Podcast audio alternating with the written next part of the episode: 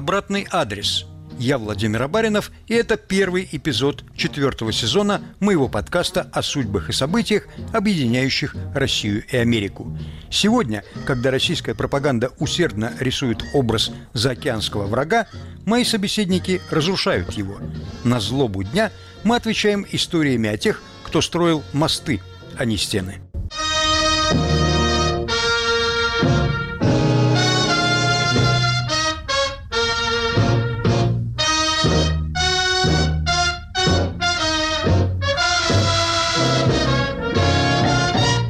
Война не бывает нужна или полезна культуре. Культура страдает от разрушения и разграбления, от варварства агрессора и от его алчности. Скрипачи не должны играть в бомбоубежищах. Памятники архитектуры не должны становиться мишенями артобстрелов. Сегодня уже можно утверждать, что Россия не соблюдает Конвенцию о защите культурных ценностей в зоне вооруженного конфликта. Она не только разрушает культурные объекты Украины, но и вывозит украинские культурные ценности. Кроме того, она ведет археологические раскопки на оккупированной территории Крыма, а это тоже запрещено Конвенцией. Война сказывается и на мировом арт-бизнесе, музейных обменах. Санкции резко усложнили логистику, затруднили финансовые расчеты – России объявлен культурный бойкот. Что теперь будут выставлять российские галереи? Увидит ли российская публика картины из зарубежных собраний? И наоборот. Среди российских олигархов, попавших под санкции, немало крупных коллекционеров. Что будет с их коллекциями? Ведь произведения искусства – это тоже активы, и их сегодня тоже арестовывают. Вот несколько примеров. В Париже с сентября прошлого года по апрель нынешнего проходила открывшаяся еще до войны выставка картин из собрания братьев Морозовых. Хоть и с приключениями, но картины, принадлежащие Государственным музеям России, вернулись, но два полотна задержаны, потому что их владельцы Петр Авен и Вячеслав Кантор под санкциями – то же самое произошло с выставкой Фаберже в Лондонском музее Виктории и Альберта. Все государственные экспонаты вернулись, а яйцо и портсигар, принадлежащие Виктору Вексельбергу, остались в Лондоне. Почему не арестовывают государственную собственность? Потому что существует Международная конвенция об иммунитете культурных ценностей, принадлежащих государству, от судебных исков, арестов и конфискаций. А вот частная собственность таким иммунитетом не пользуется – Крупнейшие музеи мира исключают русских олигархов из состава советов попечителей или они уходят сами, как ушел Владимир Потанин из совета попечителей Нью-Йоркского музея Гугенхайма. Аукционные дома отменяют русские торги, закрывают свои офисы в России и даже, что уж совсем неслыханно, обещают сотрудничать в поисках активов русских олигархов. Для разговора обо всем этом я пригласил главного куратора Женевского музея искусства и истории Ладу Умштеттер. Лада, для начала, насколько значительную роль играли русские олигархи в мировом арт-бизнесе? Я бы не стала ее переоценивать, скажем так. Конечно, они играли огромную роль э, в рынке искусства, потому что покупали много, покупали много русского искусства, не только русского, как мы знаем, Абрамович, одни из самых, так сказать, дорогих картин с легкостью. И, безусловно, они играли большую роль для больших аукционных домов, в которых за последние там 15-20 лет открылись и преуспели большие такие русские департаменты, где они работали именно на фактически вот этих русских олигархов. Я думаю, что это самая важная часть, скажем так, именно для рынка. А то, что они входили в попечительские э, дома, это, ну, это, так сказать, крупные музеи, особенно, э, скажем так, американские, например, музеи, они привыкли привлекать богатых людей в их попечительские советы, и, в общем, не было ничего такого особенного и необыкновенного, они не приносили гораздо там больше денег или больше каких-то проектов. Это первый момент. Второй момент в культурной, собственно, жизни тоже на самом деле выставок русского искусства и русских выставок э, по большому счету не так много в, в мире было последние, даже не последние годы, а, скажем, с 90-х годов, по простой причине. И это связано никоим образом, конечно, с плохим отношением к русскому искусству или там с его там незнанием, неинтересом, а с очень, так сказать, банальной причиной, с тем, что Эрмитаж после перестройки был огромный интерес к русскому искусству, потому что открылись границы, хотелось посмотреть вещи, которые находятся э, в России, Эрмитаж первый начал брать деньги за аренду вещей. Потому что, в принципе, в мире, в музейном пространстве, в мире обычно никто это не делает. То есть, безусловно, организатор выставки, он платит много. Он платит за страховку, он платит транспорт, он платит, может быть, даже реставрацию каких-то вещей, если это необходимо. Но аренду вещей не принято просить у друг друга. Это такая давняя традиция западная, скажем так. Россия единственный, в общем, партнер с крупными музеями, с очень хорошими коллекциями, который с 90-х годов очень дорогой партнер. То есть сделать выставку русского искусства очень сложно. Например, Третьяковка, она делала несколько лет назад выставку в Лозанне русского пейзажа. Самые крупные представители русского пейзажа XIX века, там Левитан, Куинджи и так далее. И плюс ко всем тратам приблизительно 5-7 тысяч долларов за картину арендная сумма за каждую картину. Можете представить, что если где-то 70-80 картин, какая сумма добавляется ко всем другим тратам. И кроме того, российские музеи – это очень сложные партнеры, особенно крупные музеи, как Третьяковка, как Пушкинский музей, потому что не только они требовали всегда денег, довольно много для, за аренду вещей, но еще указывали, как надо выставлять, каким образом, можно ли рядом повесить такое произведение или такое. То есть это очень сложный процесс. И позволить себе такие выставки в итоге могли только очень крупные музеи. Лада, то, что вы сказали, относится к государственным музеям. Но мы сейчас говорим о частных коллекциях. Работать с коллекциями частными проще. Частные коллекционеры не просили эту арендную плату, потому что они прекрасно понимали, что вещь, которая показана в музее, поднимается в цене. Такой первый момент. А второй заключается именно в том, что, в общем, очень плохо знают русское искусство, ну, кроме там, русского авангарда, ну, скажем, искусства передвижников XIX века, очень плохо знают, потому что организовать такие выставки очень дорого и очень сложно.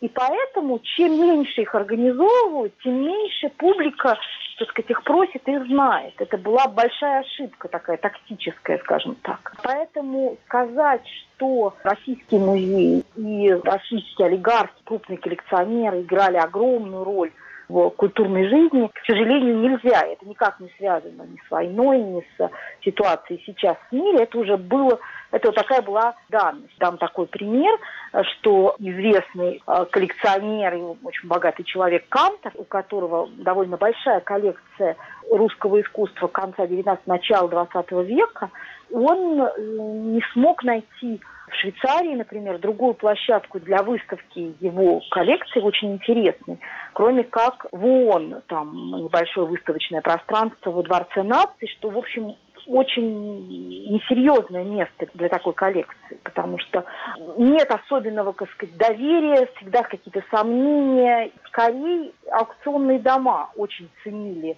русских, российских э, богатых людей и работали на них, это да. И сейчас, как они будут из этого выходить, я не очень понимаю, потому что они, конечно, теряют очень много.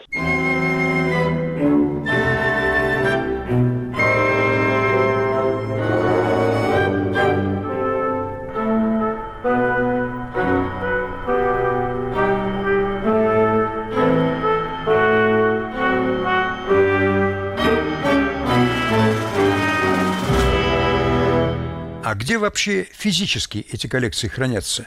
Где они находятся? Понятно, что мы не знаем это абсолютно точно. Это зависит от различного типа коллекций. Например, Авин, он же собирался открыть огромный музей русского искусства в Риге. Сейчас это здание, по-моему, заморожено. Э, он должен был открыть через несколько лет, в 24 или 25 году.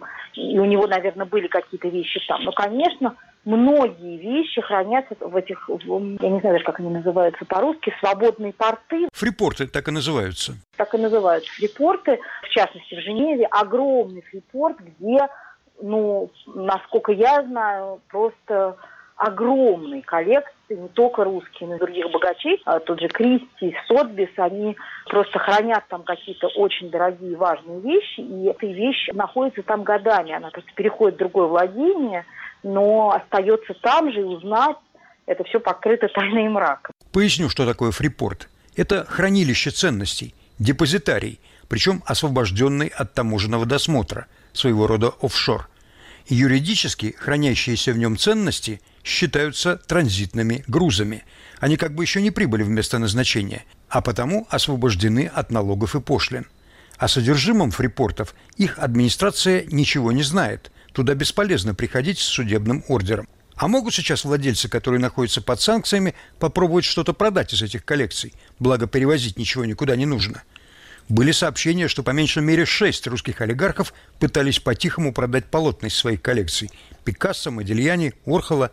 Законно будут такие продажи? Нет, я думаю, что, конечно, продать это в западном сейчас пространстве открытым способом невозможно. Но наверняка есть другие способы, способы, опять же, через какие-то другие организации, через подставных лиц, но это будет очень сложно, потому что все эти, так сказать, подставные лица, особенно если они находятся э, в Европе, в Америке, они очень многим рискуют, если они это сейчас будут делать во всех смыслах, и рискуют, с одной стороны, проблемами с правительствами своих стран, э, с э, государством и так далее, но с другой стороны именно репутацией, потому что, в принципе, сейчас мы видим, что взрыв э, большой, э, действительно, ну, я не скажу русофобии, но, конечно, отменяются концерты русской музыки, показы фильмов и так далее, и это такие инициативы на местах, связанные именно с вопросом репутации, потому что люди хотят показать таким образом, что они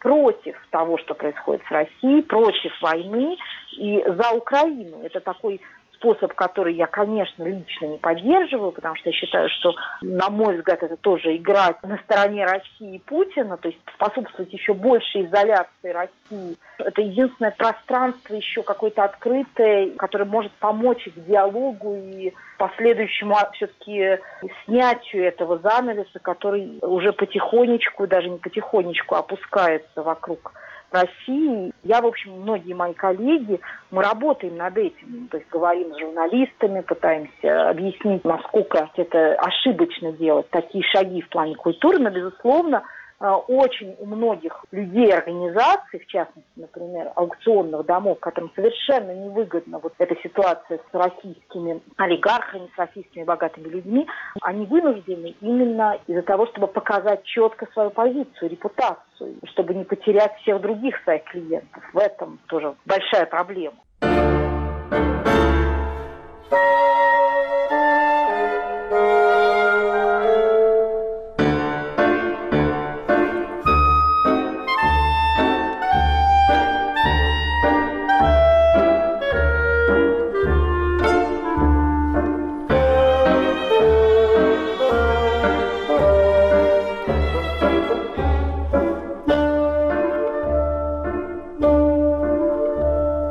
Обратный адрес – мировой арт-рынок без России. Продолжим через полминуты. Если вы испытываете трудности с доступом к сайтам Радио Свобода, свобода.орг, сибриал.орг и севриал.орг, воспользуйтесь VPN-клиентом. Подписывайтесь на наши страницы в социальных сетях, там можно смотреть наши видео и узнавать новости. Установите приложение Радио Свобода в App Store или Google Play, туда уже встроен VPN. В случае необходимости используйте зеркальные сайты, копии нашего сайта. Инструкции, как обойти блокировку на всех наших платформах. Оставайтесь с нами.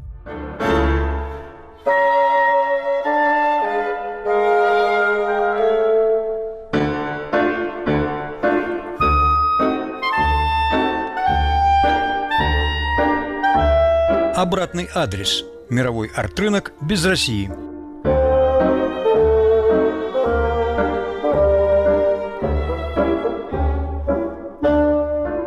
России сейчас существует какое-то значимое изобразительное искусство? Какие-то имена, известные миру, которые сейчас оказались в изоляции? Я понимаю, что практически все известные на сегодняшний день художники, по крайней мере те, кого знаю я, они все живут на Западе, и все они находятся в оппозиции российскому режиму. Поэтому, скажем так, и не открылась выставка Гриша Брускина в Москве по техническим причинам, как было сказано в пресс-релизе Третьяковки. Кто-то в России остается из значимых имен? Вы знаете, если мы говорим об изобразительном искусстве, о современном искусстве, то на самом деле нет. К сожалению, Россия не смогла выйти в этой области на какой-то настоящий международный уровень. То есть, как вы правильно сказали, художники, скажем так, современные, которые известны Западу, находятся в конце своей карьеры. Эрик Булатов, Илья Кабаков, естественно, живут э, в Европе, в Америке и уже выставлялись на Западе до перестройки. Сейчас, если вы спросите любого человека, интересующегося более или менее искусством, назвать хоть одного современного российского художника, никто вам не, не назовет ни одного. Об этом можно говорить обо всем постсоветском пространстве. Это не только Россия. Все эти страны, они находятся немножко вне вот этого рынка, они не находятся на вершине этого современного искусства, которое делается в основном, конечно, в Европе и в Америке. Но все-таки современный российский акционизм вызывает резонанс на Западе? Конечно. Вот группа «Война», например, да, которая нарисовала огромный фалос на мосту в Петербурге, который поднимался в мон... прямо напротив здания ФСК и так далее. То есть вот все вот такого рода вещи привлекают внимание, но они скорее привлекают внимание именно, так сказать, э, политического сообщества. Куда же подевался интерес к современному русскому искусству? Ведь он был, я помню. Я думаю, что э, это связано со многими причинами, с тем, что, в общем-то, э, по большому счету, все эти институции современного искусства, все структуры обучения не развивалось в том же ритме, в каком это развивалось здесь, например, я имею в виду на Западе, в Европе, в Америке. И поэтому не было людей, которые могли им помочь разобраться, куда идти. Надо ли повторять все, что было сделано, пытаться сделать, как они, сделать что-то свое, или, может быть, продолжать в чем-то еще другом. Все были как-то потеряны. Ну, вначале они их удачно продавали, тоже в начале 90-х многих российских художников очень хорошо продавались, именно потому что это было вот открытие границы. Вот они, наконец, они здесь, сейчас мы их купим. И было немало выставок, кстати говоря, вот по всему миру, вот э, э, именно молодых и современных российских художников. А потом это все, ну, все это увидели и поняли, что, ну, конечно, это любопытно, но ничего такого особенного в этом нет. И они вошли просто в общий круг всего этого искусства и тут же пошли вниз, на самом деле. Мы оказались на каких-то ну, не последних, конечно, позициях, но где-то где далеко. И, в общем, все, что происходит в области современного искусства, и какие-то биеннале, которые открывались, закрывались, и э, там галереи Гельмана, и э, там винзавод, и кто-то, какие-то у них были проблемы с властью. То есть всем было понятно, что это никому не нужно. Последний, это знаменитый, этот ГЭС-2, открытый э, на деньги Михельсона в начале декабря в Москве, но площадка очень тоже специфическая, потому что, с одной стороны, заказывается здание Ренца Пьяна, реновация, фантастические там какие-то идеи, и рестораны, и издательства, и место для перформансов. Ну, в общем, очень много всяких замечательных идей. Сразу же многие художники приглашаются. А с другой стороны, все это делается под оком правительства, Кремля, что довольно странно, потому что никто не просит у правительства деньги, а как бы деньги есть, они частные. А, то есть можно делать, наверное, как хочется. Но нет, мы по привычке, естественно, первый посетитель это, конечно, Путин. Конечно, он будет смотреть и чем-то будет недоволен или доволен. Никита Сергеевич в манеже. Да-да-да, совершенно верно. То есть это опять, несмотря на то, что за этим частное, ну понятно, не то чтобы абы какие частные деньги, а деньги, в общем, Новотека, Нихельсона, человека, приближенного к Путину, то есть все это, все это завязано. То есть из этого очень сложно сделать э, такие свободные, открытые площадки.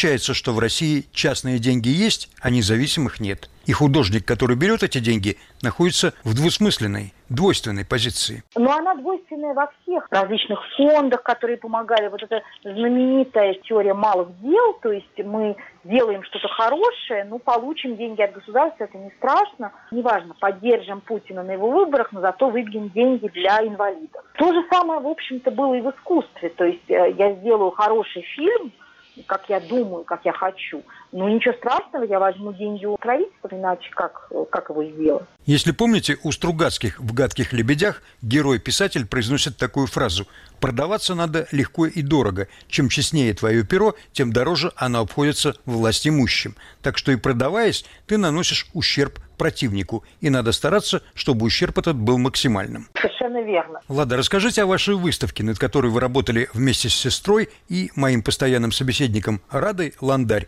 и Женевьевой Перрон. Выставки советского артефакта, на обложке каталога которой изображен граненый стакан, наполненный семечками. Это был огромный выставочный проект, была одна большая выставка, посвященная более-менее советским вещам. «Утопия повседневности» называлась. Мы взяли 53-85 годы. И параллельно была выставка советской элиты, советский гламур Очень была интересная реакция многих людей на эту выставку, потому что мы старались максимально сделать ее нейтральной, насколько возможно. Мы не хотели сделать ее там ностальгической, вспоминая там, я не знаю, о нашем детстве, о детстве э, наших э, родителей, бабушек, дедушек, а хотели показать просто вот действительно ситуацию с этими предметами, на, на максимально уважительно к ним отнестись, просто это показать. И это было довольно удивительно, потому что было самые разные реакции. Многие русские люди, которые приходили на эту выставку, у них были абсолютно противоположные реакции. Одни говорили, ну что же вы так э, мало говорили о ГУЛАГе, о репрессиях, о ужасах советского режима и так далее. А какая-то другая часть говорила, господи, ну зачем же этим людям показывать там, я не знаю, эту лампу старую или там этот стакан граненый ужасный.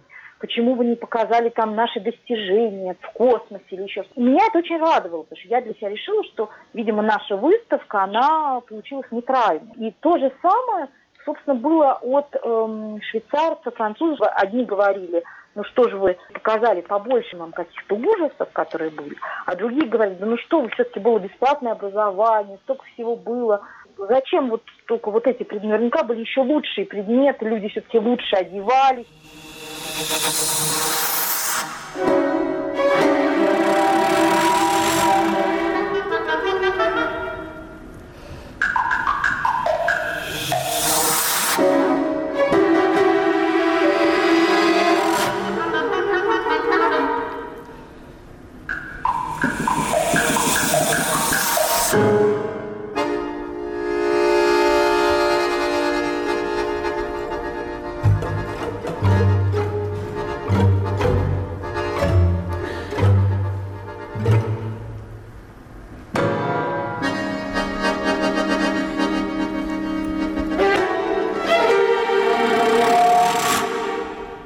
Вот одно из последних сообщений на тему, о которой мы сегодня говорим. В Лондоне отменилась запланированная на сентябрь выставка украинского искусства, организованная российским коллекционером и меценатом Игорем Цукановым, которого консультировал известный галерист Марат Гельман. Казалось бы, что плохого в такой выставке? Но украинские партнеры заявили, что в такое время для них невозможно сотрудничать с какими бы то ни было российскими институциями. В конце концов, из проекта вышел и Марат Гельман – ну и в качестве анекдота. На яхте, арестованной на Фиджи и переданной США, ее называют яхтой Керимова, нашли яйцо Фаберже. Что она там делала? Наверное, украшала салон. А может, хозяин спрятал его там и забыл. Лада, на вашей собственной работе как куратора музейного эта война отразилась? Вы знаете, нет, потому что у нас не было проектов с Россией. Я в Швейцарии уже много лет, и когда я работала тоже директором музея, у меня была такая моя личная мечта, чтобы привести все деньги, как я говорила, э, русской мафии швейцарское государство и делать прекрасные выставки, но мне это, в общем, не удалось никак. А вот, ни с какой стороны я не смогла. Расскажу анекдот, что «Газпром», они должны были набрать очень много денег на некую выставку, и я была очень счастлива, потому что думаю, наконец-то что-то такое у них получила. Как по Стругацким. Но в последний момент меня не вызвали и сказали, что мы с вами сейчас подпишем, сейчас вам дадим эту большую-большую сумму.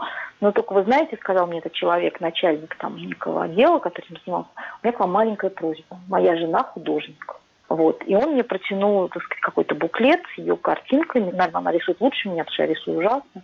Но, в общем, э, не намного. И я поняла, что просто я не могу выставить в музее, даже там, я не знаю, в холле, даже три картины непрофессионального художника. Это невозможно. И, в общем, он сказал, что если вы хотите получить эту сумму, то ну, повесьте их где угодно, хоть там в туалете. Я сказал нет, и, в общем, на этом наше сотрудничество закончилось. В принципе, у нас нет каких-то таких связей. Я знаю, что наш директор, он хотел каким-то образом участвовать в Московской биеннале современного искусства, там что-то представить музей – какие-то у него были, он даже ездил в Москву прошлой осенью. Но, в общем, это тоже покрыто тайной мраком, потому что эта, эта московская биеннале, она была как-то непонятно, как-то странно завершилась. У меня был проект, я думала делать с несколькими русскими музеями из провинции, э, и с коллегой из Москвы, но все эти проекты даже сейчас нельзя даже их никуда выкладывать на стол. Не повлияло. И, конечно, не повлияло на меня лично, хотя, естественно, все знают, что я из России, что я из Москвы. Я сделала уже несколько экскурсий для украинских мигрантов, потому что их тоже здесь много. Но я просто позвонила в центр, который этим занимается, сказала, знаете, я не могу помочь ни деньгами, ни, жильем, но могу предложить зрелищ. Хлеба не могу дать, а зрелищ могу. И, в общем, если хотите, с удовольствием возьму группу и покажу им швейцарскую живопись, искусство и расскажу про историю этого места, про культуру через, вот, через живопись. И просто толк, куча людей захотели сразу прийти. Я очень нервничала лично сама, потому что я думала, ну, мне надо, я, конечно, буду на русском говорить и скажу, что я из Москвы и все такое, как бы, ну, просто я думала, насколько они это воспримут э, адекватно и хорошо, потому что люди приехали из военных действий, из войны, и это было совершенно потрясающе, потому что они мне сказали, что ну вот первый раз они чувствуют себя, как будто они в прошлой жизни. Не занимаются люди, как бы где их расселить, что им дать поесть там и так далее, а просто показывают им картины говорят о чем-то таком совершенно не связанном с войной. Я это продолжаю делать, вот на этой неделе буду делать.